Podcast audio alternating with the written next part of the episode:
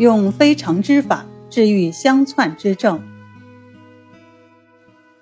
有一个富商的儿子，不知道得了什么病，不吃不喝不说话。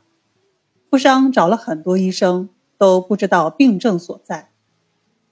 他的儿子从小在一家人的呵护下长大，虽然身体是弱了一点，但是从来没有得过这种病。富商年岁已高。担心独生子有什么不测，整日坐立不安。这时经人提醒，富商想起了叶天士，就带了重金去求叶天士出诊。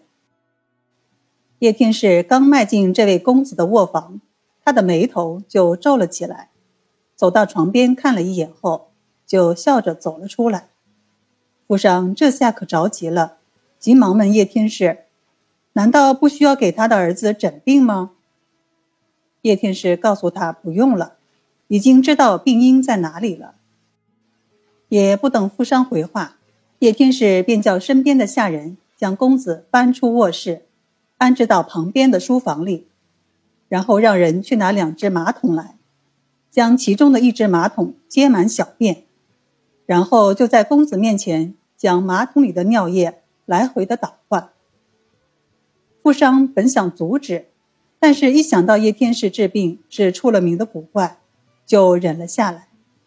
一时间，房间里的气味难闻到了极点。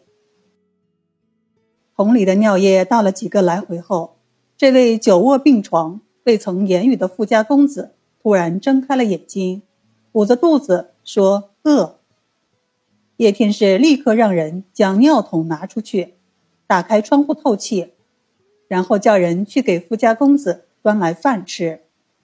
说也奇怪，这位公子吃完饭后竟然自己坐了起来，在之后就慢慢痊愈了。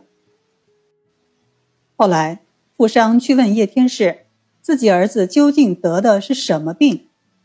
叶天士告诉他，当天他刚进公子卧室，就闻到了一股十分浓烈的香味，等到了床边。